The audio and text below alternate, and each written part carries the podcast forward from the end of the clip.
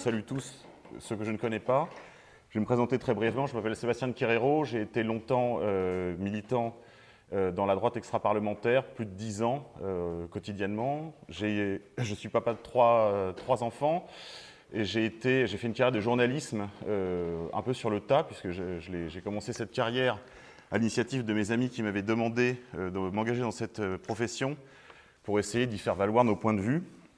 Donc j'ai exercé principalement dans le monde de la mutualité, et je me suis occupé beaucoup de questions de santé, environnement, euh, famille, et je me suis par ailleurs spécialisé aussi sur toutes les questions de polémologie. La polémologie, c'est la science des conflits, et, euh, et, donc sur, on va dire, la science politique, mais dans, dans ses aspects euh, conflictuels, avec, je dirais, une petite spécialité sur les mouvements de gauche, d'ultra-gauche, de gauche radicale ou de gauche alternative. On verra un petit peu tout ça tout à l'heure. Et on m'a demandé, et je remercie Academia Christiana de m'inviter à ce sujet, euh, de parler euh, de décroissance, localisme et nouveaux modes euh, de vie militants. Alors, mon exposé va être un petit peu à la manière de la pensée slave, c'est-à-dire qu'on va faire un tour, puis on reviendra sur certaines notions, on essaiera de creuser un peu, en particulier par le biais de, de l'approche de profil, enfin de portraits d'intellectuels qui ont compté dans la constitution de ces pensées, justement de la décroissance, du localisme, et euh, de ces nouveaux modes de vie militants qui émergent euh, depuis maintenant presque 30, 40 ans et qui, euh, voilà, qui vont nous intéresser cet après-midi. Donc je, ferai une galerie de portraits et en fait à l'occasion de cette galerie de portraits, on, aura évidemment l'opportunité d'examiner les, je dirais, les aspects théoriques de, tous ces sujets et puis aussi j'essaierai de donner quelques solutions pratiques parce que évidemment la seule chose qui nous intéresse en politique c'est l'action et donc, c'est euh, dans cette euh, direction-là que je voudrais aussi vous inciter, à la fois sur le plan individuel et sur le plan collectif. Sur le plan individuel, pour changer certains de vos modes de, vie, euh, pour votre bien à vous-même et pour le bien de, je dirais, pour le bien commun. Et puis collectif, c'est-à-dire dans un sens politique. J'essaierai aussi de vous donner quelques pistes de ce qu'il est possible d'envisager dans la situation présente. Alors, quelques définitions d'abord. Euh, qu'est-ce que c'est que la décroissance? Alors avant de voir ce que c'est que la décroissance, on va déjà voir ce que c'est que la croissance. La croissance en macroéconomie, c'est la notion, donc cette notion désigne une augmentation continue de la quantité et de la qualité des biens et des services produits chaque année dans une zone géographique donnée. Hein, cette augmentation de la productivité du travail et du capital est désignée comme croissance extensive, donc c'est une augmentation, on va dire, quantitative du travail et du capital sur cette zone considérée, et également, il y a une croissance intensive, c'est les gains de productivité à capital et travail égal. Donc si on se résume, la croissance, c'est une notion purement euh, quantitative, c'est une augmentation, euh, une augmentation de l'activité économique sur un territoire donné. et donc on, désigne le, sigle qui, donne la croissance, c'est le, produit intérieur brut, qui mesure donc les progrès économiques, euh, mais tous les, tous les économistes s'accordent pour reconnaître qu'il ne mesure pas le bien-être, ni la santé, ni le bonheur. Et il y a d'ailleurs d'autres indices comme l'indice de développement humain, euh, l'empreinte écologique et tous les concepts autour de ce qu'on appelle le développement durable qui soulignent cette euh, carence dans la notion de croissance pour mesurer d'autres, je dirais, d'autres biens, parfois des biens plus importants même que euh, la prospérité économique. Donc, je les répète, hein, santé par exemple ou bien-être. La décroissance, c'est une mouvance issu euh, de la rencontre de l'écologie politique, donc et également de, certains courants de la gauche étatiste, de la gauche citoyenniste, euh, qui a connu une fortune récente en s'opposant justement à cette notion de croissance économique, euh, processus qui est qualifié par les décroissants comme un processus exclusivement mécaniste et quantitatif, et qui est de nature religieuse, selon certaines de leurs critiques, et serait en contradiction avec les limites des ressources naturelles. Ça, c'est le principal argument du monde de la décroissance sur le, modèle, de, sur la religion de la croissance, c'est qu'on ne peut pas croître indéfiniment dans un monde fini avec des ressources limitées. En un mot, la décroissance est un mouvement d'opinion qui s'oppose à la croissance économique illimitée dans un monde limité.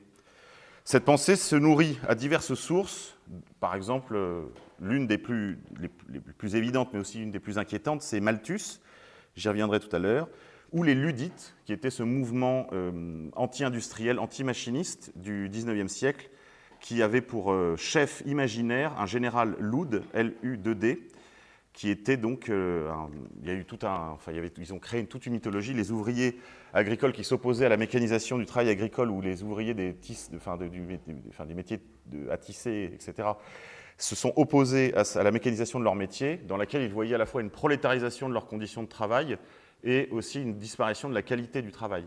Là, vous pouvez, je vous renvoie au livre en particulier d'Émile Pouget sur le sabotage, où il explique que euh, les ouvriers ont mis très rapidement en route en fait, des, processus de défense, en particulier en abaissant la qualité des produits, euh, je dirais, face à la baisse de leurs conditions de travail, en particulier de leurs conditions salariales, et le slogan de ces ludites était à mauvais, travail, mauvais, salaire, mauvais travail.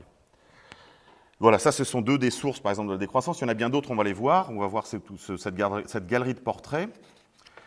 Alors, cette décroissance peut, euh, aussi inclure tout un ensemble de, références, euh, de, motifs, comme le refus du productivisme, le refus de l'industrie, le refus du consumérisme, la contestation radicale du libéralisme, considérée comme la source de la société techno-industrielle de croissance et des inégalités nord-sud. Je mets cette expression entre guillemets, euh, puisque je ne peux pas euh, la faire mienne, évidemment. Publication euh, du rapport Meadows en 1972, ça c'est un moment important pour la constitution du mouvement de la décroissance, du mouvement d'opinion de la décroissance. C'est le, le, Club de Rome va publier un rapport, Limit of Growth, les limites de la croissance, alors là aussi, c'est intéressant, c'est que c'est un cercle oligarchique, hein, c'est un cercle de, pouvoir qui va émettre ce premier rapport qui va être un peu la pierre euh, blanche qui va marquer les débuts de la décroissance, si vous voulez. C'est un rapport qui va éveiller tout un tas d'intellectuels euh, et aussi qui va donner une visibilité médiatique à ce concept. Et c'est important pour nous de savoir que dans l'oligarchie, il y a aussi des segments qui sont en faveur d'une certaine décroissance, en particulier de la croissance de la population. On y reviendra tout à l'heure quand on parlera de Malthus. Ce rapport donc, du Club de Rome euh, pose la question des limites physiques à la croissance. La croissance à ses débuts soulève, dès ses débuts, hein, euh, va soulever des interrogations sur, sa durabilité. Je vais vous donner par exemple une citation ici d'un philosophe euh, totalement gagné à l'idée, je du libéralisme sauvage, puisqu'il s'agit de John Stuart Mill, qui est le grand philosophe du mouvement utilitariste. Je pense que les mots sont assez éloquents. Voilà ce que disait John Stuart Mill dans Principi de Economia Politica. Si la Terre devait perdre la plus grande partie de sa beauté en raison des dommages provoqués par une croissance illimitée de la richesse et de la population, alors je souhaite sincèrement, pour le bien de la postérité, qu'on se contente de rester là où on en est dans les conditions actuelles, avant que nous soyons contraints de le faire par nécessité. Vous voyez, la, critique, je dirais, de l'économie politique euh, libérale, en particulier néoclassique, dès ses débuts, a connu, euh, voilà, des, je dirais, a, suscité une, euh, des réserves quant à sa viabilité sur, sur la longue durée. Donc ce n'est pas un c'est un mouvement qui aujourd'hui est marginal, la décroissance, qui est minoritaire, qui, est, euh, qui appartient à ce que Laurent Ozon appelle la périphérie politique, très certainement. Mais en revanche, je dirais que les motifs de la, du mouvement de la décroissance sont très sérieux, à compter même, je vous dis, du cœur même du monde des économistes. Hein. Euh, un des pères de la décroissance, on le verra tout à l'heure, c'est euh, Reugen, un, Roumain. Euh, son nom exact, c'est Georgescu Reugen, qui lui-même sera une, lumière de l'économie néoclassique, en particulier en, raison de ses talents de mathématicien. Il sera un des pères de la, décroissance. Donc il faut, il faut, prendre ce sujet quand même un peu au sérieux, parce que je vous dis, même de l'intérieur même de l'oligarchie, de l'intérieur même du monde économique, des réserves sur la viabilité de, cette religion de la croissance pour la croissance euh, existe depuis les débuts. Alors, euh, on va en venir maintenant un peu à, ce Malthus. Hein, euh, vous savez qu'il est l'auteur du principe des populations, qui, est, et dans cet ouvrage, en fait, il dégage des principes qui sont très voisins de l'école de la décroissance. Vous connaissez sans doute Malthus parce que c'est évidemment le père de toutes les politiques qui suivront de contrôle des populations je crois que vous êtes tous à peu près familiers de euh, la question, je dirais, du, contrôle, euh, ça, euh, contrôle parental, enfin, du planning familial, etc. Donc ce nom doit vous être familier. Et vous savez que Malthus était en gros un, acteur social qui se préoccupait de la misère des classes populaires anglaises et qui, devant cette misère, en fait, qui était à la fois économiste aussi, c'est un homme d'église protestante et un, économiste, et qui se posait la question de euh, la disparition de la misère. Il se demandait comment, euh, comment réduire la misère Et finalement, la réponse qu'il a apportée, c'est bah, le mieux, c'est de réduire les miséreux. Euh, si, on, si, on, réduit les miséreux, bah, finalement, bah, ils ne se reproduiront pas. Et donc, euh, par un principe, je dirais, mathématique simple, la misère euh, sera soustraite à mesure que les classes populeuses et misérables seront réduites. Vous voyez bien le problème, lorsqu'on défend la vie et le droit naturel, de puiser à une source pareille certaines de ses inspirations. Donc on va essayer de voir ce que l'on peut garder de ces courants et où est-ce qu'il faut mettre euh, des euh, panneaux euh, alerte et des panneaux stop aussi, parce que, encore une fois, ces, ces thématiques progressent dans l'opinion et surtout dans l'oligarchie. Alors, un des reproches qui est fait souvent la décroissance, du fait de ces sources, entre autres, d'un christianisme un peu devenu fou, si vous voulez, de Malthus, je, là je, paraphrase évidemment Chesterton, hein, quand il parlait des idées modernes qui étaient en fait des idées chrétiennes devenues folles. Euh, Malthus ne fait pas exception, mais dans ces sources chrétiennes, il y a quand même une certaine notion de culpabilité qui est faite, ce reproche de, culpabilisation en fait des populations qui est fait par les, opposants à la décroissance. Ils reprochent à la décroissance finalement euh, ce qu'ils appellent d'être une écologie punitive, d'être dans des logiques euh, d'austérité. Vous voyez, ça, ça ne plaît pas au siècle. Évidemment, là, vous, voyez bien que le capitalisme de la séduction dont parlait Kluskar est à angle droit avec tout euh, impératif, fut-il écologique, politique, éthique ou autre, qui viserait à réduire, euh, à contrôler les passions, à réduire la consommation, à avoir une maîtrise euh, tout simplement sur, euh, sur, sur, la vie économique, sur la vie matérielle? Le, siècle n'aime pas trop ça. Donc vous imaginez aisément que ce côté chrétien, même devenu fou, suscite une très grande hostilité des milieux économistes. Il suffit de prendre n'importe quel journal qui traite occasionnellement de la décroissance. C'est le cas de, du magazine Le Monde 2, de toute la presse écologiste mainstream du genre Politis, euh, ou du genre de les, émissions que vous avez sur, euh, sur la, les émissions de radio grand public sur, euh, sur, la chaîne, enfin, sur les chaînes de, de, Radio France qui évoquent la, les questions de l'écologie sont très réservées aussi sur, sur la décroissance, ils sont très critiques. En général, ils essaient d'en faire, faire une caricature parce qu'il ne faut surtout pas aller sur le terrain de la réduction, comme je vous disais, de la, maîtrise des passions, de la réduction de la consommation. Donc là, il y a peut-être un point intéressant en revanche dans la décroissance, c'est qu'elle peut être une porte d'entrée pour réintroduire une éthique de la sobriété. Euh, peut-être même plus, pour ceux qui y seraient sensibles, une éthique même, je dirais, euh, spartiate, si vous voulez. Euh, on pourra en parler au moment des questions. Alors, je voudrais faire quelques remarques d'ambiance sur ce qu'est aujourd'hui la décroissance en France. La décroissance, c'est d'abord un journal qui se trouve en kiosque, qui, je crois, ça a changé récemment, alors je ne veux pas vous dire de bêtises, paraît soit tous les 15 jours, soit tous les mois. Euh, il est fait par une équipe de Lyon et il était le journal au début des casseurs de pub. Et il se dit journal donc des casseurs de pub et de la joie de vivre. C'est un journal qui a des rubriques récurrentes avec des témoignages euh, dont certains de nos amis, par exemple de Lyon, autour de la revue Limite, ont témoigné dans la revue pour essayer de faire valoir, par exemple, ce que ça peut être une décroissance pour la décroissance pour un chrétien, en particulier la simplicité volontaire. J'y reviendrai tout à l'heure dans les pratiques. Euh, donc il y a des témoignages, il y a des rubriques sur les objets inutiles. Alors il y en a, euh, là malheureusement, la, la, rubrique ne suffit pas à tous les lister, hein, mais bon, ça va de l'iPhone 6S à euh, la machine à faire le pain, les vélos électriques, les vélos d'appartement, les... enfin toutes les, toutes les, cochonneries que l'industrie produit annuellement et qui, et qui, justement, comme je vous disais, dont le catalogue est absolument inépuisable. Il y a d'autres rubriques comme ça. C'est un, journal qui est sympathique à lire. Parfois, il est très urticant parce qu'il il a, gardé une veine dans certaines pages, euh, certains intervenants une veine très antichrétienne. Euh, puisqu'ils ont une, euh, par exemple, ils vont attaquer la croissance comme sur le modèle de la religion. Là-dessus, je crois qu'ils ont raison. Je crois que le culte de la croissance a des ressorts religieux. Je crois que la croissance relève beaucoup de la croyance, en particulier dans les élites. Il suffit d'ailleurs de lire, justement, dans, ce journal, régulièrement, il publie des, petites brèves, si vous voulez, de tel homme politique, de tel journaliste, et c'est assez, assez, désopilant, parce qu'on se rend compte qu'en effet, c'est une, partie de leur religion, si vous voulez. Mais dans cette critique de la religion, de la croissance, ils ont tendance souvent à utiliser, je dirais, des ressorts anticléricaux pour, utiliser, si vous voulez, des, sillons qui ont déjà été tracés. Par paresse intellectuelle, ils vont rapprocher la, question de la, enfin, la critique de la croissance, de la critique de l'Église. Et très souvent, vous allez avoir, par, exemple, il y a un groupe qui se produit, qui est une espèce de groupe de rue, qui s'appelle, je crois, justement, l'Église de la croissance, où ils reprennent tous les symboles chrétiens et ils y mettent, je dirais, des symboles capitalistes.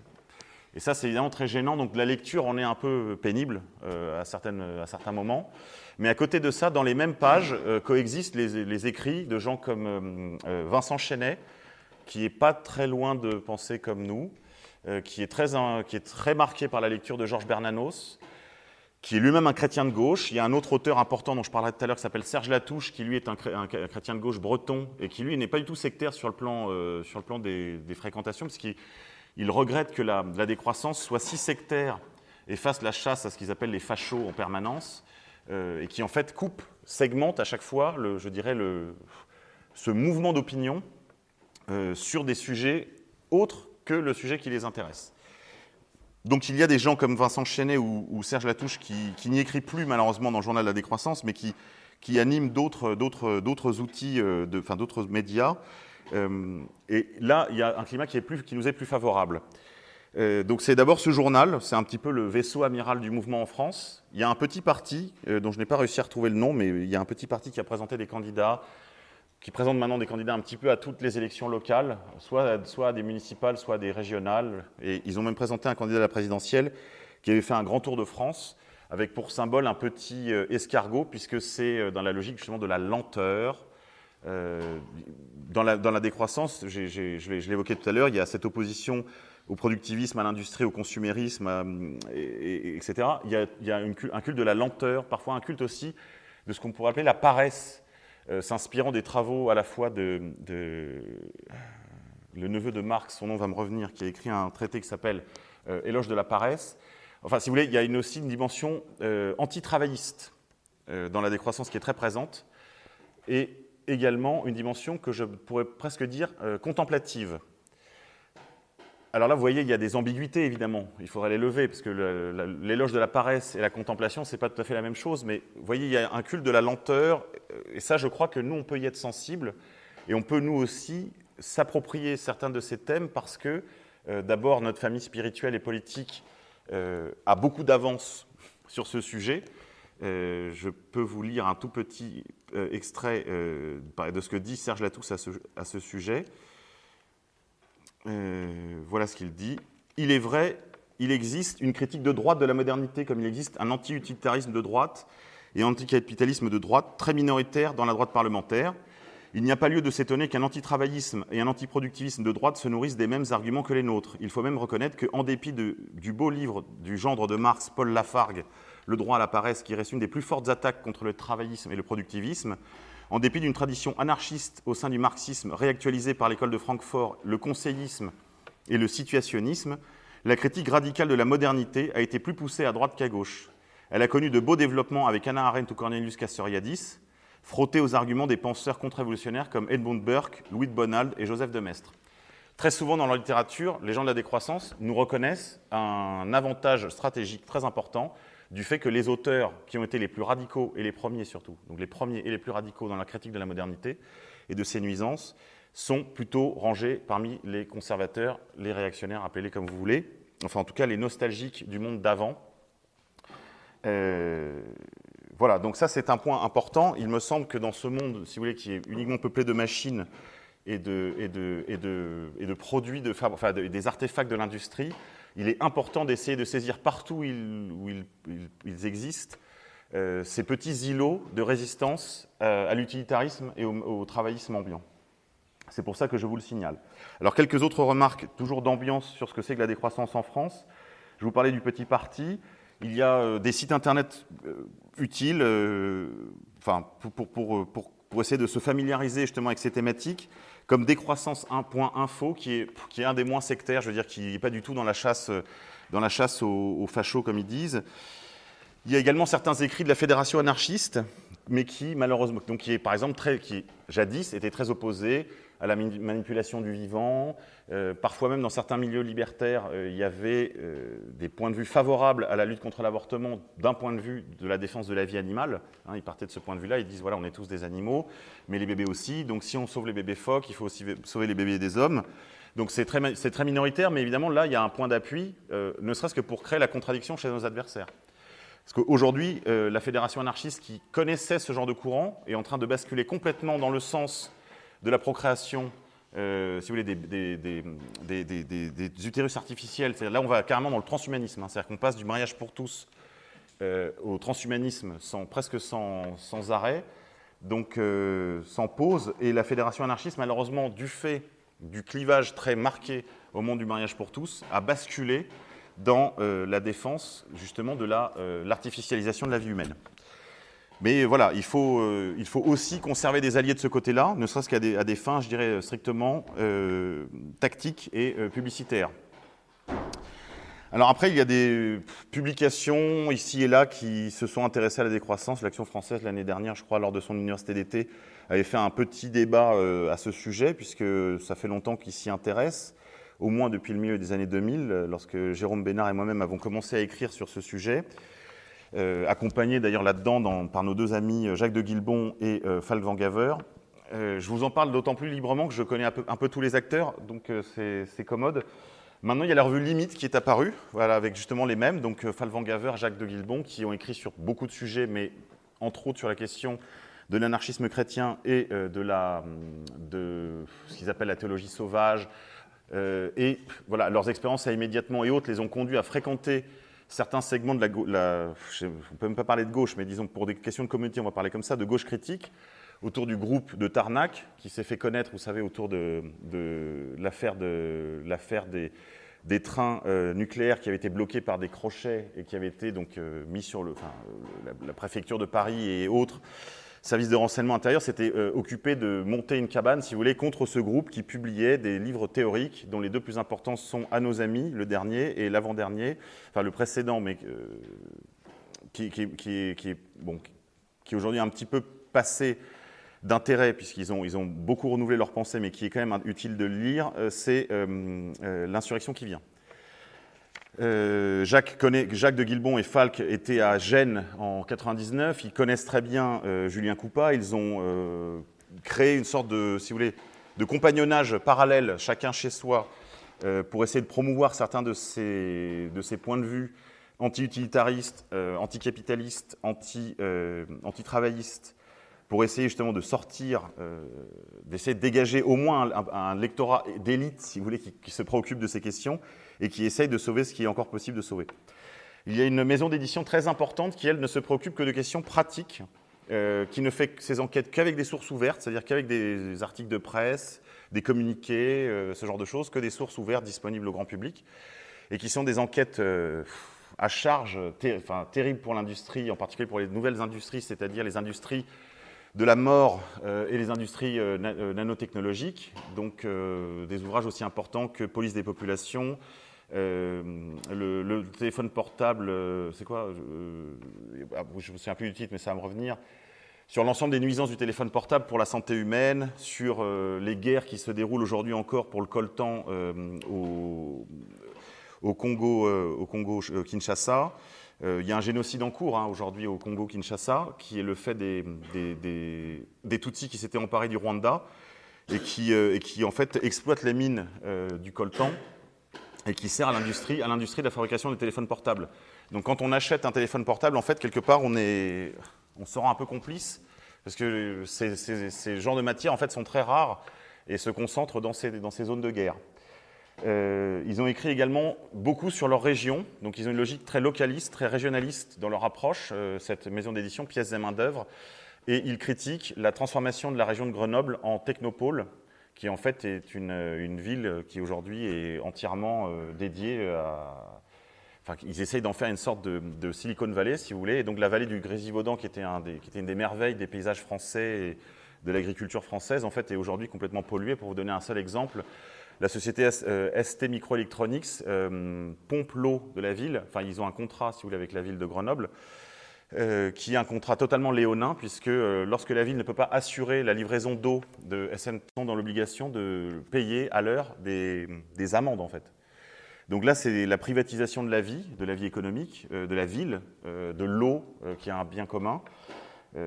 voilà, ça c'est ce genre de choses auxquelles s'intéresse pièces des main d'œuvre. Ce n'est qu'un exemple, mais c'est là, c'est évidemment pour vous donner un exemple comme comment ils travaillent leurs enquêtes et comment en fait ils font des livres, par exemple, de 480 pages exclusivement sur le contrôle des populations par les nouvelles technologies, c'est-à-dire euh, tout ce qu'on appelle euh, euh, étiquette RFID,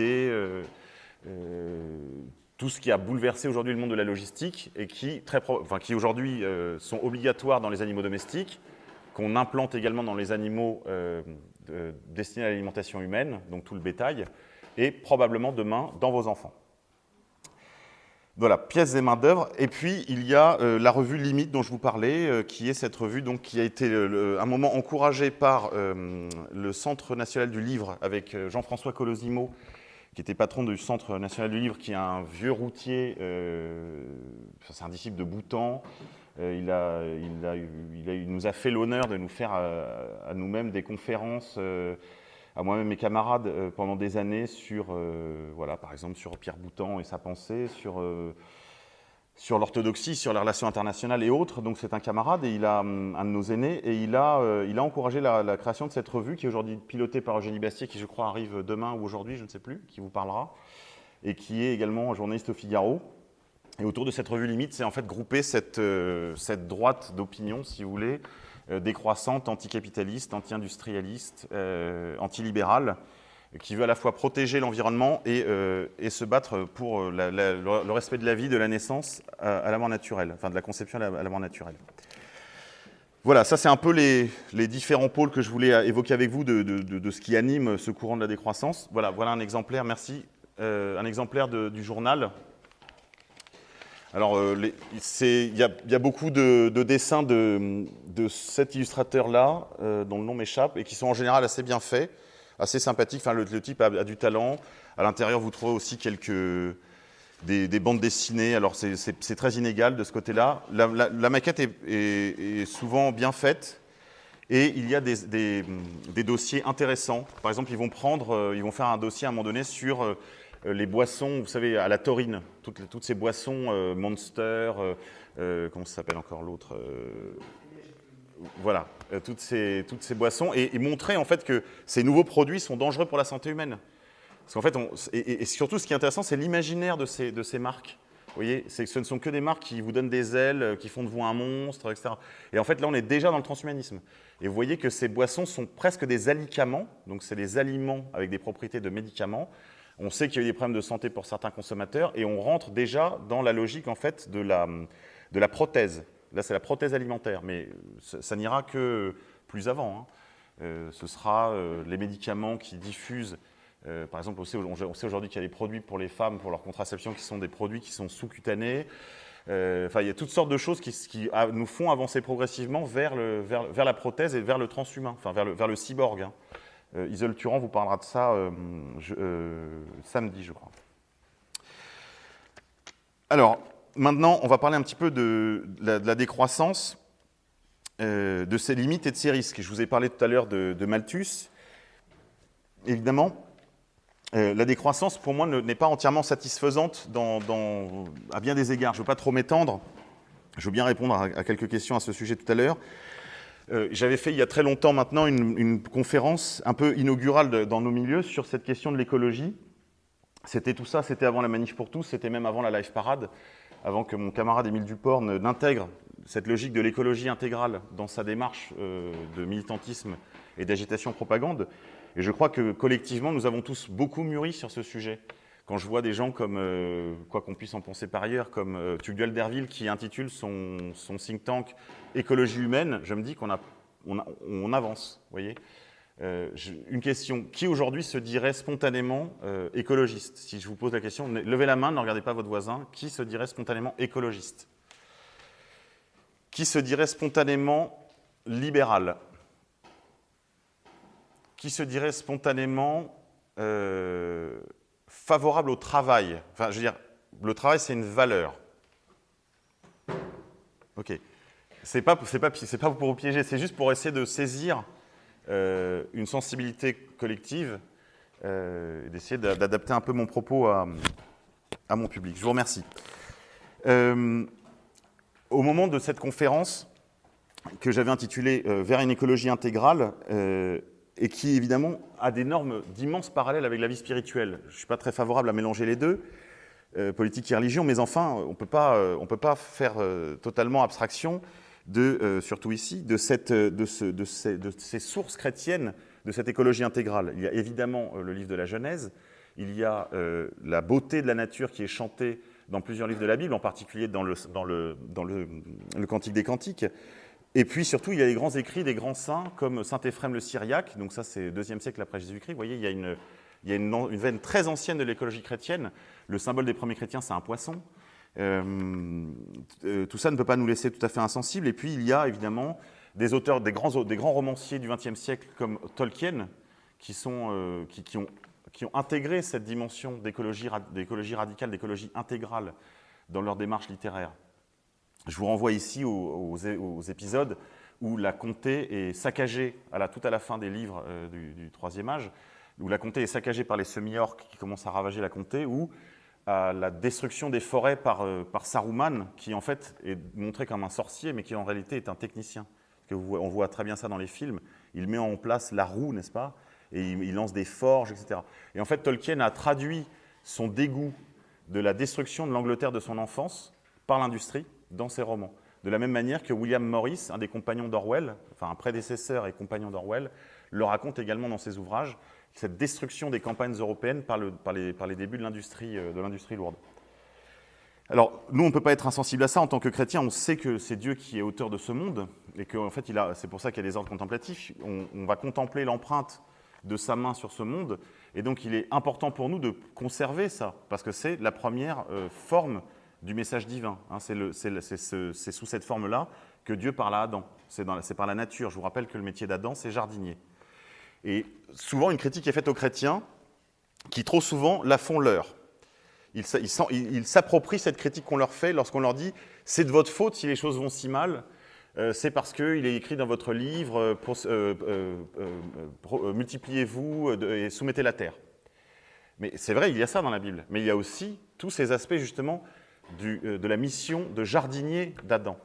Et Adam, qui est le, le, prototype de tout homme, euh, devrait euh, lui aussi nous inspirer. Je vous rappelle qu'à sa manière, c'est aussi un prophète. Et nous avons, dès notre naissance, comme espèce, mission d'entretenir, de sauvegarder et d'enrichir le patrimoine environnemental qui nous a été laissé.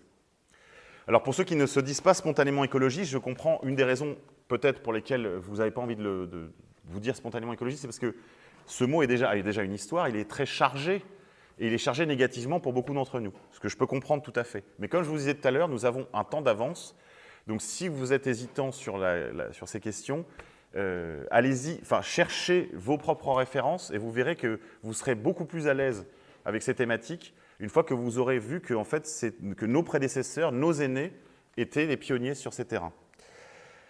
Euh, cette écologie intégrale, il faut la penser comme une écologie de l'âme et une écologie de l'âme et du corps. Une écologie de l'âme et du corps, c'est-à-dire, euh, si on résume, cette euh, écologie intégrale doit additionner le souci antitoxique du corps humain, donc protéger le corps de toutes les pollutions, je le dis comme ça à toutes fins utiles. Hein. Je ne sais pas à quel degré vous croyez en ces choses, mais lors d'un exorcisme, un prêtre a demandé au diable qui était dans le corps d'une petite jeune fille euh, Prouve-moi que tu existes. Et il a dit Tout, tout. C'était un exorcisme en Italie, c'était en langue italienne Tutto, tutto. Tout, la pollution, les guerres, etc. Il a dit la pollution. Ça, c'est intéressant.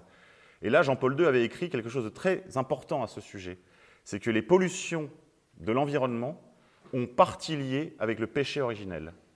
C'est parce que nous sommes pécheurs, c'est parce que nous, avons une pente au mal, que nous sommes imparfaits, que nous avons tendance à mal euh, employer les ressources qui nous ont été allouées par Dieu, et que nous avons aussi tendance à souiller sa création. voyez? Et je pense qu'il y a quelque chose de véritablement diabolique dans le projet de destruction, enfin, je dirais dans, le, en tout cas dans le projet en cours de réalisation, de destruction de notre environnement immédiat. Protection de, notre corps contre les toxiques, donc euh, lutte contre euh, et information des femmes euh, sur la question des toxiques qu'on leur fait prendre mensuellement pour, euh, dans, le cadre de la contraception. lutte contre les drogues, lutte contre les excès médicamenteux et, toxicomanie, et de l'autre côté, lutte pour la liberté spirituelle des populations en s'engageant délibérément dans le combat contre la violence, contre les spectacles violents, contre la pornographie, contre la publicité qui défigure et, amoche nos paysages, et contre les mensonges médiatiques. Là, je ne vois que des devoirs de chrétiens. Protéger le corps qui est le temple de l'esprit, et protéger l'âme euh, qui, est, euh, d'une certaine façon propriété de Dieu, si vous voulez, qui vous a été confiée. Donc, la protéger contre le mensonge, contre la publicité, contre la pornographie, contre la violence. C'est ça une écologie intégrale. C'est une, écologie humaine, elle est anthropocentrique, donc elle, pas, elle, se, met à l'écart de tous les périls que j'ai détaillés dans une émission à laquelle je peux vous renvoyer euh, sur euh, les émissions que vous trouvez sur Internet, sur YouTube, Orage d'acier, une émission consacrée au péril de l'écologie, où je détaille les dangers de l'écologie, justement. Parce que là, je vous en fais la promotion, parce que je crois qu'il y en a besoin. Mais il faut aussi se prémunir contre ces risques, et ils sont nombreux. Et ces courants de la décroissance les portent très largement. Par exemple, il y a, euh, et on n'est pas les seuls à critiquer cela, la gauche critique le fait également, le catastrophisme. Il y a une forme de prophétisme de la catastrophe dans ces milieux. Euh, le plus euh, éloquent d'entre eux étant évidemment la question du climat. Alors, je ne vois pas trancher aujourd'hui la question de la, cause humaine ou non, du, non pas du réchauffement climatique, qui est déjà en soi, l'expression en soi est déjà un amoindrissement de la réalité, parce qu'il ne s'agit pas d'un réchauffement climatique. Il s'agit, euh, c'est une expression pour camoufler en fait qu'il s'agit d'une, éventuellement, d'un dérèglement climatique. On parlait il y a 25 ans de dérèglement climatique, pas de réchauffement climatique. Vous voyez, il y a déjà une atténuation.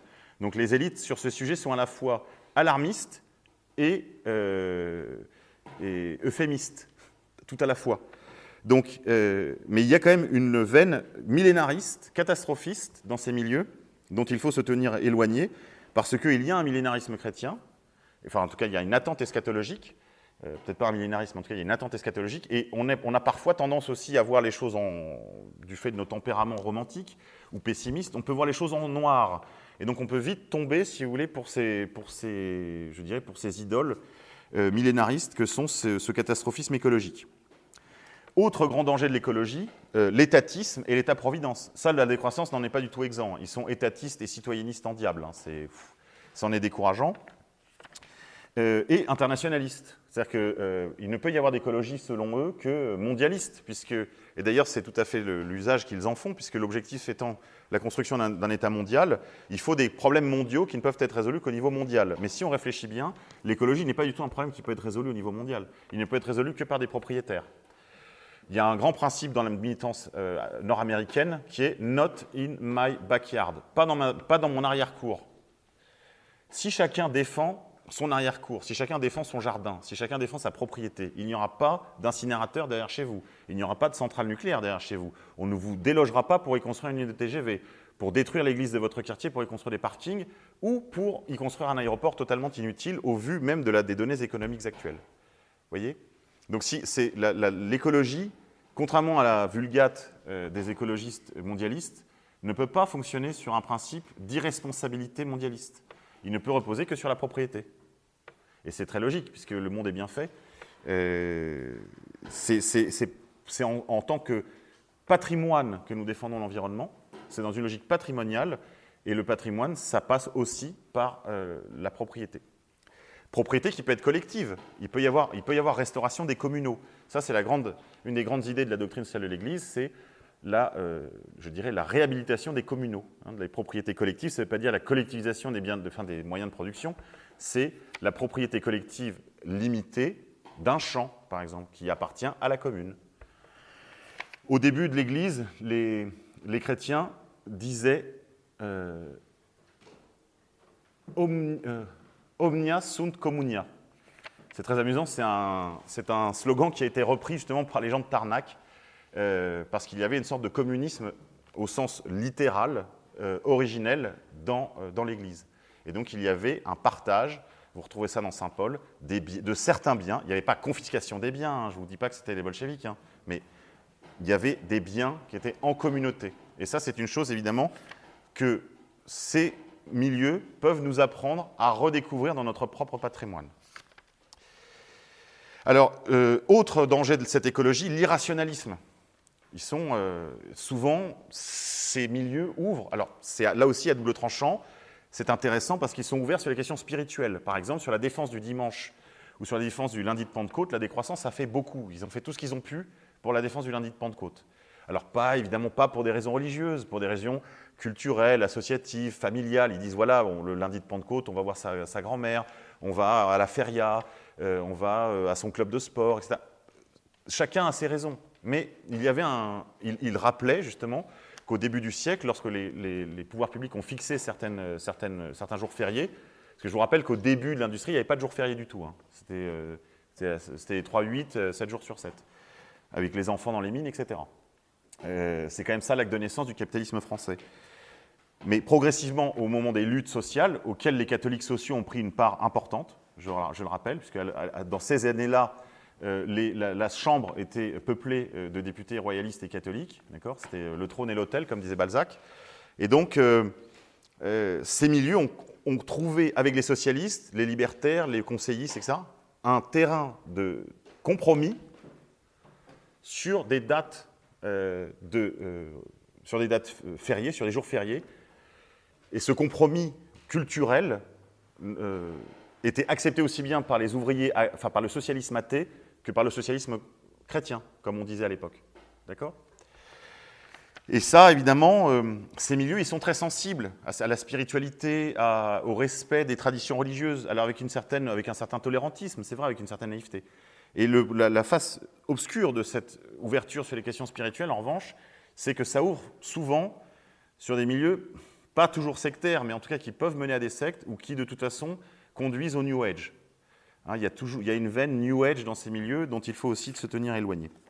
Dernier danger de ces milieux, dont ils se défendent, euh, je dirais, c'est vraiment leur corps défendant, mais ils, en font des tartines justement pour essayer d'expliquer que non, ils n'iront jamais sur ce chemin, c'est euh, l'écofascisme, c'est-à-dire l'idée selon laquelle, pour sauver l'environnement, euh, la bonne volonté de chacun ne va pas suffire. Donc il faudra un pouvoir fort qui imposera les mesures nécessaires au, sauvetage de l'environnement. Et évidemment, on ne peut pas souscrire à cela puisque nous, nous sommes des militants de la liberté humaine, et en particulier de sa liberté spirituelle. Et donc, nous ne pouvons pas accepter que pour la défense d'une chose très précieuse comme la nature, de la, même de la, même façon que la nation ne doit pas être une idole, la nature ne peut pas l'être non plus. Et donc nous ne, pourrions, nous ne pourrions évidemment pas souscrire à ce type de projet. Je voudrais juste vous lire euh, un tout petit passage à ce sujet dans Serge Latouche. Si je le retrouve. Voilà. Voilà. Les bases naturelles de la vie peuvent en effet être produites ou reproduites industriellement par le développement d'une éco-industrie et d'un éco-business obéissant aux mêmes impératifs de rentabilité maximale que les autres industries de consommation. La reproduction des bases de la vie peut être organisée dans le cadre d'un éco-technofascisme qui remplace artificiellement les cycles naturels par des niches synthétiques, économise en quelque sorte le niveau de vie, industrialise la production de la vie elle-même, y compris la vie humaine, commercialise des fœtus et des organes, maximise les performances des organismes vivants, y compris les performances humaines, par des moyens d'ingénierie génétique, le cyborg. Pourquoi je vous parle de ça? Parce que c'est tout à fait ce qui est en train d'arriver. Je vous dis dès maintenant, méfiez-vous. Le niveau de pollution euh, dans l'alimentation humaine sont à des tels niveaux que la fertilité masculine est en, chute libre. Et du fait que la fertilité féminine est euh, conditionnée par les générations, je m'explique très brièvement les cellules reproductives des femmes sont produites par leur grand-mère. C'est-à-dire que c'est de la, si vous êtes exposé dans, si, votre grand-mère été exposée à une pollution, euh, je sais pas, euh, nucléaire, euh, amiante ou autre, c'est lorsqu'elle est enceinte, vos cellules sont déjà présentes. Votre cellule dans votre mère est déjà présente dans le corps de votre mère. Parce qu'au moment de la conception de la fille, elle porte en elle toutes ces cellules euh, de, génération, toutes ces ovules. Or, aujourd'hui, on constate la, chute en, libre de la fécondité masculine. On, constate, on constatera bientôt les problèmes euh, générationnels qui ont été cachés du fait que du retard à l'allumage des problèmes de la fécondité féminine. Ce jour-là, on nous proposera parce que ce sera impossible, ce sera presque devenu impossible d'avoir des enfants naturels, on nous proposera l'utérus artificiel. Et les catholiques, certains catholiques, courront en disant, bien sûr, si les femmes ne tombent plus enceintes, elles n'avorteront plus. Donc vous voyez, il faut se méfier de la, je dirais, des ruses de la raison écologique. Pour vous donner deux, pistes, ce livre a été publié là récemment, il est, très léger, hein. c'est extrêmement inquiétant, hein. sa lecture est extrêmement inquiétante, mais je dirais que c'est quand même un ouvrage très euh, grand public, très mainstream, et il traite des questions justement des pollutions dans l'atmosphère, euh, dans les aliments, dans l'eau, en particulier dans les aliments par le biais des, pesticides, et qui compromettent la euh, fertilité humaine. Ça, c'est un petit peu la Bible, si vous voulez, sur le même sujet, l'empoisonnement universel. Donc, je juste pour vous donner une idée, hein, c'est une info par page. Hein. Ça fait 480 pages, enfin 450 pages.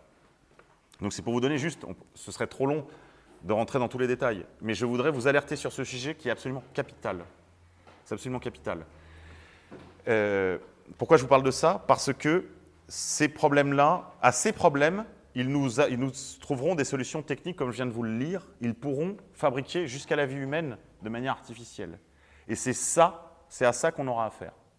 Le transhumanisme, c'est le projet. Le mariage pour tous n'était que le premier chapitre d'une grande révolution où derrière, il y a de gros groupes. La, principale, la plus grosse boîte du monde aujourd'hui, c'est Google. Et Google finance à hauteur de milliards de dollars une fondation qui vise à rendre l'homme immortel. Attention, ce ne sera pas pour tout le monde. Euh, rendre l'homme immortel, fabriquer des bébés dans des utérus artificiels, etc. Et augmenter la vie humaine par des, prothèses dont je vous parlais tout à l'heure. Voilà, ça c'est le projet. Mais c'est logique. C'est logique parce que si on regarde, tout cela est né en fait d'une erreur philosophique. Tout cela est né d'une erreur philosophique, de ces idées chrétiennes devenues folles, à commencer par, par Descartes. Alors, ce n'est pas de sa faute, bien sûr, il ne porte aucune responsabilité. Mais enfin, il a posé des petits jalons. En parlant de l'homme-machine, enfin de l'animal-machine, euh, pour essayer de modéliser euh, le système sanguin humain, eh bien, il a commencé à poser un, jalon méthodologique, de la même manière que son doute méthodologique des débuts, euh, de vieille souche catholique par son père, il, va, il va toujours entretenir des relations assez suivies avec l'Église, en particulier dans sa carrière de professeur. Et c'est lors de son séjour aux États-Unis, lorsqu'il quitte l'Europe, qu'intrigué par la profonde foi de ses paroissiens portoricains à New York, euh, il demande à Monseigneur Spellman euh, d'être nommé dans une paroisse portoricaine de New York. Et à cette occasion, il va devenir donc euh, recteur de l'université catholique de Porto Rico. Et de cette expérience, il va tirer quelques, quelques livres, dont un des plus importants s'appelle Deschooling Society. Un autre très important, euh, il va écrire sur euh, la euh, convivialité. Il va également écrire Libérer l'avenir. Bon, ce serait trop long, donc je ne peux pas m'attarder. il me reste trois minutes, donc je vais, vous donner exclusivement des références et puis on pourra en discuter rapidement au moment des questions. Deschooling Society, en gros, c'est un plaidoyer pour l'école libre. Il dit qu'il faut déscolariser la société qui en fait s'intéresse à toutes les institutions qui produisent les effets contraires qu'ils sont censés produire, à la fois dans euh, donc, euh, euh, déscolariser la société et également sur, dans Némésis médical, où il fera exactement le même genre de réflexion sur la, médecine moderne. Il y a Nicolas euh, Georgescu Roegen, dont je vous ai parlé tout à l'heure, qui était donc mathématicien et spécialiste des, enfin, qui a rapproché en fait la, physique, la physique théorique, de l'économie et qui reproche à la société libérale, à la société capitaliste, en fait, de violer la deuxième loi de la thermodynamique, qui, est, qui veut que euh, le principe, enfin, excusez-moi, qui est la dégradation. Donc le capitalisme, en fait, fait comme s'il n'y avait pas de dégradation, pas d'entropie au niveau énergétique. Euh, elle fait en gros comme si, si vous voulez, comme si on, on, fonctionnait à vide, hein, donc euh, le, moteur perpétuel, quoi. Ça, c'est le principal, le principal apport de Georges Roegen sur ce sujet. Ensuite, Bernard Charbonneau, qui est euh, le, un des grands-pères, vraiment c'est un des grands maîtres de l'écologie euh, politique française, qui est donc un des pionniers de cette écologie politique dès les années 30. Euh, là, je vous renvoie, je n'ai pas pris avec moi, au Loubet Delbail sur les non-conformistes des années 30, donc qui sont plutôt rangés comme ce qu'on appelait à l'époque la jeune droite, donc beaucoup de dissidents de l'action française, des gens qui s'intéressent à tout ce qui se passe autour d'eux à ce moment-là, c'est-à-dire les grands phénomènes totalitaires, communisme et fascisme, qui en font une critique et qui en gros dégagent une formule, je dirais, de troisième voie, qu'on pourrait nommer très rapidement, encore que soit, ça appellerait beaucoup de commentaires, le personnalisme, autour de la figure de Mounier. Charbonneau est un ami d'Ellul, il est correspondant des non-conformistes des années 30 dans la région, en, Gascogne.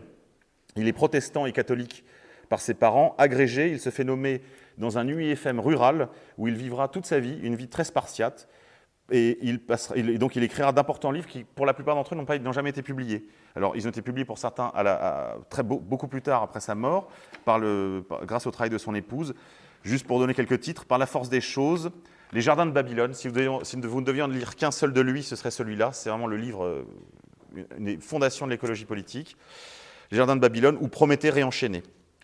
Il prévoyait un risque plus grand que le totalitarisme politique, un, totalitarisme social rendu inévitable par le progrès technique. La technicisation de la vie sociale et politique, la propagande médiatique, la culture devenue industrie du spectacle et de la consommation, la liquidation de l'agriculture paysanne. Voilà pour Charbonneau. Le deuxième, le grand, le plus grand peut-être, Jacques Ellul. Alors lui, en revanche, il est publié euh, dans je ne sais pas combien de langues. Il est très lu aux États-Unis. Euh, il a enseigné là-bas d'ailleurs, euh, brièvement. Dans certains, il a fait des séminaires. Il est historien du droit, théologien protestant et anarchiste bordelais. Anarchiste par sa lecture de l'écriture en particulier. Il, n'était pas marxiste, mais il était marxien. Il a toute sa vie, il a travaillé l'œuvre de Marx. Et euh, il en fait une critique dans laquelle on n'aura malheureusement pas le temps de rentrer, mais je suis tout à fait disposé à en discuter avec vous en privé. Et puis euh, Jacques Ellul, c'est le grand penseur en fait de, euh, de ce qu'il appelle donc la société technicienne. Hein.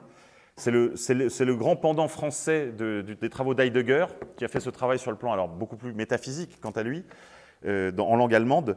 et Jacques Ellul est le grand philosophe de la technique. Et il explique, ah oui, ça c'est une question que je voulais vous, vous poser tout à l'heure, que j'ai omis, pardonnez-moi, je vous la pose très rapidement. Est-ce qu'il y a des gens parmi vous qui croient que la technologie est moralement neutre Enfin, que n'importe quelle technique, finalement, que, ne dépend que de son usage Est-ce qu'il y a des gens qui pensent que la technique ne dépend que de son usage? Bon, je suis très rassuré. Ok. Bon. Bon, donc euh, je suis rassuré.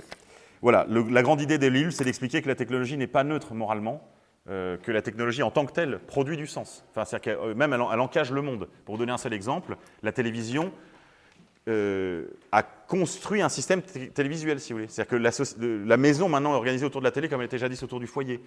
Le système autoroutier a entièrement transformé les paysages et l'organisation de la vie sociale.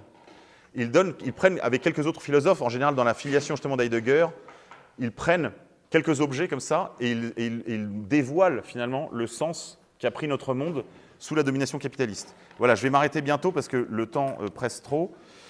Euh, juste une, quelques dernières remarques. Euh, était très, ils ont tous dégagé des concepts très importants. Je vous disais, euh, Illich a dégagé la question de la convivialité. Il a restauré la notion d'usage. Charbonneau, quant à lui, c'est probablement plutôt un compagnon, je dirais, qui, donne envie de, son compagnonnage par la chaleur de son écriture, par la précision de sa pensée, qui fait un peu penser à ce vieux philosophe qui avait accueilli Simone Veil, la philosophe, euh, lorsqu'elle était en 42 là, en Ardèche. Euh, ça va me revenir. Il habitait à Saint-Marcel d'Ardèche. Euh, tu sais pas ça, toi? Non Bon, personne ne. Bon, c'est pas très grave, ça va me revenir. Lui était un grand lecteur de Nietzsche. Donc vous avez une, une, une galerie de portraits comme ça avec Ellul, Charbonneau, je vais vous donner quelques autres noms très rapidement. Bernanos, bien sûr, avec La France contre les robots. Là, je crois que c'est tout un programme. Simone Veil, L'enracinement. Albert Camus, euh, Tolkien, William Morris, George Orwell, Les situationnistes. Sur les, les, aspects tout à fait pratiques, je vous recommande la lecture de l'Encyclopédie des, nuisances.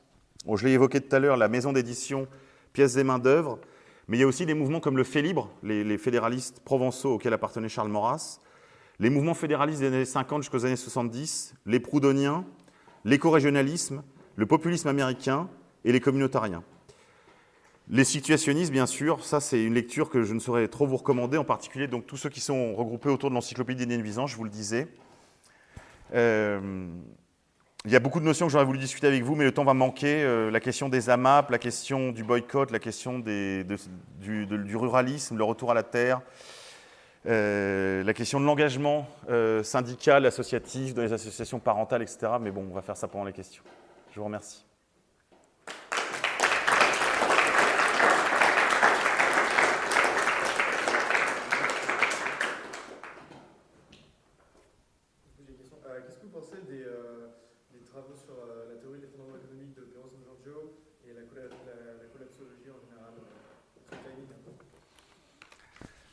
Un peu difficile, parce que moi-même j'ai des tendances un peu catastrophistes. Euh, le problème de ces travaux-là, c'est qu'en général, ils, sont, ils, arrivent toujours trop tôt.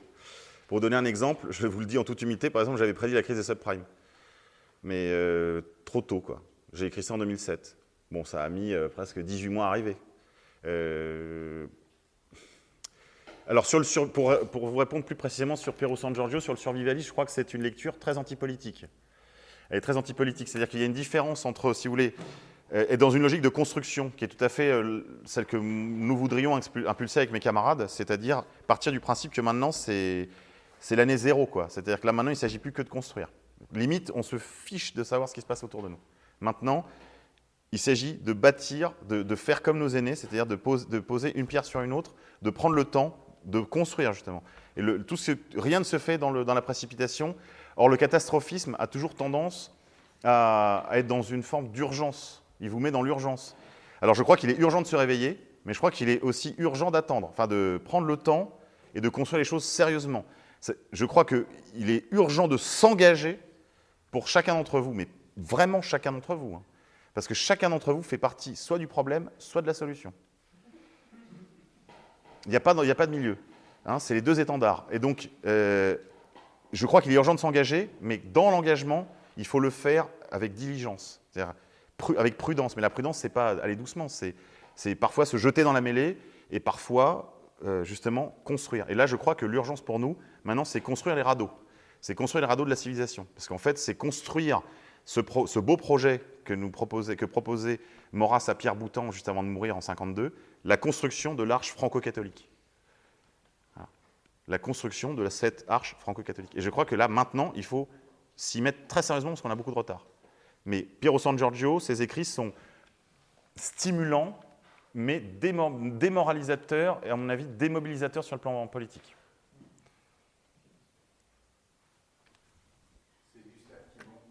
Merci, Gustave Thibon, le philosophe de l'Ardèche. Oui. Tout à fait. Gustave Thibon, qui, était, qui, est en fait l'équivalent de Charbonneau ardéchois, si vous voulez, qui était un philosophe et qui a vécu toute sa vie en Ardèche, euh, enfin, qui vivait. Euh, il, avait l'habitude de dire qu'il vivait comme dans le, dans le livre d'Hésiode, Les travaux et les jours. C'est-à-dire qu'il y a eu moins de changements entre Hésiode et, et, Thibon qu'en que, que, 50 ans, si vous voulez. En 50 ans, il s'est tout produit. Hein, tout, s'est produit, le nucléaire, les OGM, le mariage pour tous, enfin tout quoi, la conquête spatiale on se demande encore qu'est-ce qu'il nous réserve, si vous voulez. C'est-à-dire que là, là, quelque part, le, système technicien s'est affranchi de nous. Hein. C'est ça qu'il faut comprendre. Le système technicien s'est autonomisé de l'homme. Victor. Euh, sur ce, constat qui est, euh, qui est, un peu pessimiste, on a déjà travaillé pour la précédente université, notamment les terroirs, un peu sur la, question des solutions, mais, euh, et on en reparlera de toute façon pendant l'université, mais est-ce que tu pourrais peut-être en, deux minutes faire un, un panorama un peu des au moins des grandes directions Alors, très bien. Euh, à la fois sur le plan individuel et plan collectif. Ok, très rapidement. Sur le plan individuel, je ne suis pas sur les labels. Les labels ne m'intéressent pas. Je suis contre le bio, je suis contre le, truc, euh, le, commerce équitable. Je crois que tout ça, c'est des, des, fumisteries euh, commerciales. Et entre autres, comment se fait-il qu'il y ait d'autres produits que des produits bio? Je veux dire, comment est-ce qu'il y a des commerces autres que des commerces, des commerces équitables? Donc, sans rentrer dans la logique des, labels, pour vous, je vous demande de le faire. C'est-à-dire qu'il n'y a pas de garantie qu'une tomate euh, bio soit vraiment bio, parce que parfois ils trichent. Mais en revanche, on sait que les tests euh, toxicologiques sur les gens qui ne mangent que du bio sont bien plus euh, positifs que ceux qui ne mangent que les qu'on vous vend dans le commerce. Donc, de grâce, pour votre santé à vous, je vous le dis, moi c'est récent dans ma vie, hein, et ce n'est pas la foi des nouveaux convertis, c'est parce que je suis catastrophé par les résultats. Pour vous donner un exemple, euh, il y a eu une multiplication de trois fois, euh, en 20 ans, les cancers infantiles ont été multipliés par 3. C'est une épidémie là, c'est plus, plus des cancers. Donc, et ça, c'est dû à la pollution environnementale. Donc pour vous et pour, les, pour vos proches, essayez d'engager cette démarche. Euh, ça, c'est la première chose. Sortez de l'antitoxique de chez vous. Chez vous, tous les produits toxiques doivent sortir de chez vous. Parce qu'on est exposé tout le temps. C'est-à-dire que la société industrielle, si vous voulez, au début, c'est bien parce que ça, ça fait baisser la mortalité, ça augmente l'hygiène, etc. Mais le problème, c'est que quand il y a des produits, les mêmes produits chimiques, partout où vous allez, en salle de cours, au bureau, chez vous, chez votre mère, chez, le, pharmacien et tout, là, vous voyez, vous êtes exposé en permanence. Donc vous, vous devez adopter des attitudes de réduction d'exposition aux produits chimiques. Ça, c'est pour moi indispensable parce qu'il euh, faut que vous soyez vivant déjà pour pouvoir mener le combat. Deuxième chose, euh, sur le plan euh, des solutions, il faut que chacun d'entre vous prenne des engagements fermes qu'il peut tenir. Donc il faut que vous méditiez là-dessus et que vous vous engagiez pour être des cadres sociaux et que vous inspiriez justement un style de vie autour de vous qui soit en rupture avec le, tout travail. Vous voyez, si, cette société, si elle, est, si elle est aussi déprimée, c'est parce que c'est une société travailliste de chômage de masse. De la même manière que c'est une société qui a inventé les, sécheresses en période humide, c'est une société qui a inventé le chômage de masse en période de, avec une mentalité euh, croissanciste et travailliste.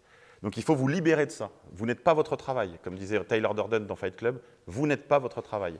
Vous n'êtes pas vos possessions matérielles. Il faut que vous repreniez votre imaginaire, l'imaginaire qui vous a été transmis par la foi de vos pères.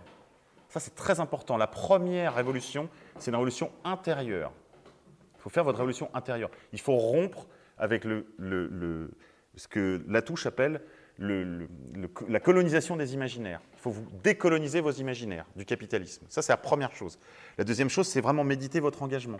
Et je ne parle pas d'engagement religieux. Ça, c'est pas un engagement. Pour moi, c'est très important, mais ça, c'est le salut de votre âme. Là, je parle d'engagement politique, qui est un devoir de tout chrétien. Donc, il faut que vous réfléchissiez bien à ce que vous pouvez faire, quels sont vos talents, où vous êtes le plus utile. Ne montez pas une xème association.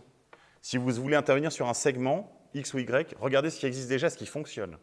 Ça sert à rien de refaire, de réinventer la Lune. Rapprochez-vous des organisations qui fonctionnent.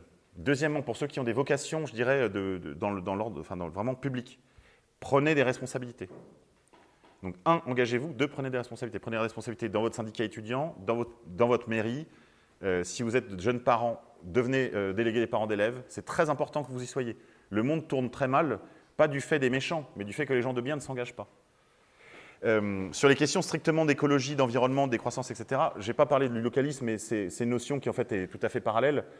il faut vous réenraciner localement, c'est-à-dire qu'il faudrait commencer à avoir des logiques de, faire croître euh, vos projets sur la terre de vos grands-parents, même si c'est que des, terres de villégiature pour vous.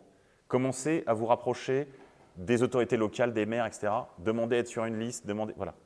Faites du divers droite, faites du divers divers, faites du régionaliste, faites, du, faites ce qui marche. Hein. Faites pas des trucs de témoignage. Hein. Faites pas le parti euh, euh, de, la 24e croisade. Non, ça sert à rien, ça. Il faut faire ce qui fonctionne. D'accord? Vous êtes là pour, être, pour gagner, pas pour témoigner. D'accord? Après, le témoignage peut être utile. Il faut témoigner, mais on ne peut pas que témoigner, parce qu'on a peu d'énergie. Donc on ne peut pas faire que du témoignage, il faut aussi qu'on marque des points. D'accord? Et il y a plein de moyens de, marquer des points. Il y a des ZAD, par exemple, on n'a pas parlé, mais c'est un des nouveaux types d'engagement, les ZAD, les zones à défendre. Avec euh, quelques camarades, on, s'est lancé sur cette opération Saint-Rita. Il y a sûrement quelque chose du même genre près de chez vous. Des choses à faire de cet ordre. Sauver, remonter un calvaire, euh, euh, faire, une fête de commémoration, d'un événement important localement et qui doit être l'occasion pour vous, non pas de faire des commémos, ça n'a aucun intérêt. Ne faites pas des commémos pour des commémos. C'est l'occasion d'invoquer des exemples, pas d'invoquer un souvenir. Donc, faites vivre les choses. Je ne peux pas répondre trop précisément euh, parce qu'il faudrait regarder un peu le profil de chacun. Mais en revanche, il y, a des, choses très précises sur le plan, euh, ça dépend où vous êtes, mais il y a des choses qui existent. Euh, on aura l'occasion d'en reparler pendant, cette semaine, mais je pense par exemple les municipales. C'est très important qu'il y ait beaucoup de gens de chez nous qui soient au moins dans les conseils municipaux, parce que, ne serait-ce que parce qu'un maire a des pouvoirs de police. Ça a l'air de rien, mais c'est important. Et quand, vous êtes maire, vous disposez de grands moyens. Je ne l'ai pas dit tout à l'heure, mais euh, j'ai eu brièvement un épisode en tant que directeur de cabinet d'un maire, quand vous dirigez une ville de 17 000 habitants, c'est rien 17 000 habitants, combien il y a ici? 5 000 C'est énorme 5 000 habitants déjà. Vous pouvez faire d'immenses choses. Moi, avec une ville de 17 000 habitants, on pouvait créer une, une maison d'accueil pour la vie. On contrôlait les écoles. On contrôlait les écoles de la ville. Pas de gender à Senlis. Voilà. C'est simple. Et, ça, c'est des choses que vous pouvez faire très simplement. Ils, raffolent des jeunes. Vous êtes jeune, et alors si vous êtes une fille, alors c'est double banco. Vous avez la parité. Non mais usons de leur faiblesse. Hein. Ils sont pour la parité, très bien. Ils ne veulent pas vous prendre pour vos talents. Ils vous prennent parce que vous avez les cheveux longs. Bah, très bien. Allons-y. Donc, euh, mais c'est très méprisant pour les femmes cette histoire de, parce qu'en fait ils devraient les prendre pour leur talent et pas pour leur et pas pour leur, leur sexe. Mais, euh, mais profitez-en parce qu'ils ont besoin de remplir les listes. C'est bête. Hein. Alors, syndiquez-vous. Il y a un syndicat, euh, voilà, euh, CFDT, euh, CFDT, pardonnez-moi, CFTC. Dans n'importe quelle branche, il y a une branche CFTC. Alors, il y, a des, unités territoriales plus ou moins comme ci, comme ça, mais la direction est très, bonne. Et vous appuierez une direction syndicale au niveau national. La, CFTC, pardon, la CFTC se bat pour, par exemple, le, lundi de Pentecôte, pour le maintien du dimanche, etc. mettez la pression sur vos élus mettez la pression sur vos élus. Quand il y a une bagarre, par exemple, il y avait une bagarre là sur, euh, Saint-Rita, euh, je ne sais plus, euh, Nouvelle-de-France a donné le numéro de téléphone du, promoteur. faites les campagnes, faites comme les Américains. Prenons exemple sur les Américains, ça, ça fonctionne. Les campagnes téléphoniques, ça les démoralise à mort et ils laissent tomber. Pour vous donner un autre exemple beaucoup plus ancien, lorsque Monseigneur Jacquin avait été agressé par, par ACT UP, on avait fait une manifestation de soutien totalement indépendante de l'évêché, Monseigneur Jacquin nous a remerciés, alors qu'on était des militants radicaux, hein, on était la droite extra-parlementaire. Hein. Lui, c'est un mec de l'évêché de Paris. Enfin, vous voyez, le, on n'habite pas sur la même planète. Eh bien, Monseigneur Jacquin nous a remerciés d'avoir fait ça, parce qu'on avait fait ça sous le radar, on n'avait pas, pas, sorti euh, nos, bannières de croisée, et donc, il a porté plainte. Et il a dit, si vous n'aviez pas fait cette manifestation, je n'aurais probablement pas porté plainte. De la même manière, Isole Turan, qui viendra jeudi, ou, euh, samedi, pardon, à infiltrer les femmes. Voilà, on leur a porté un coup de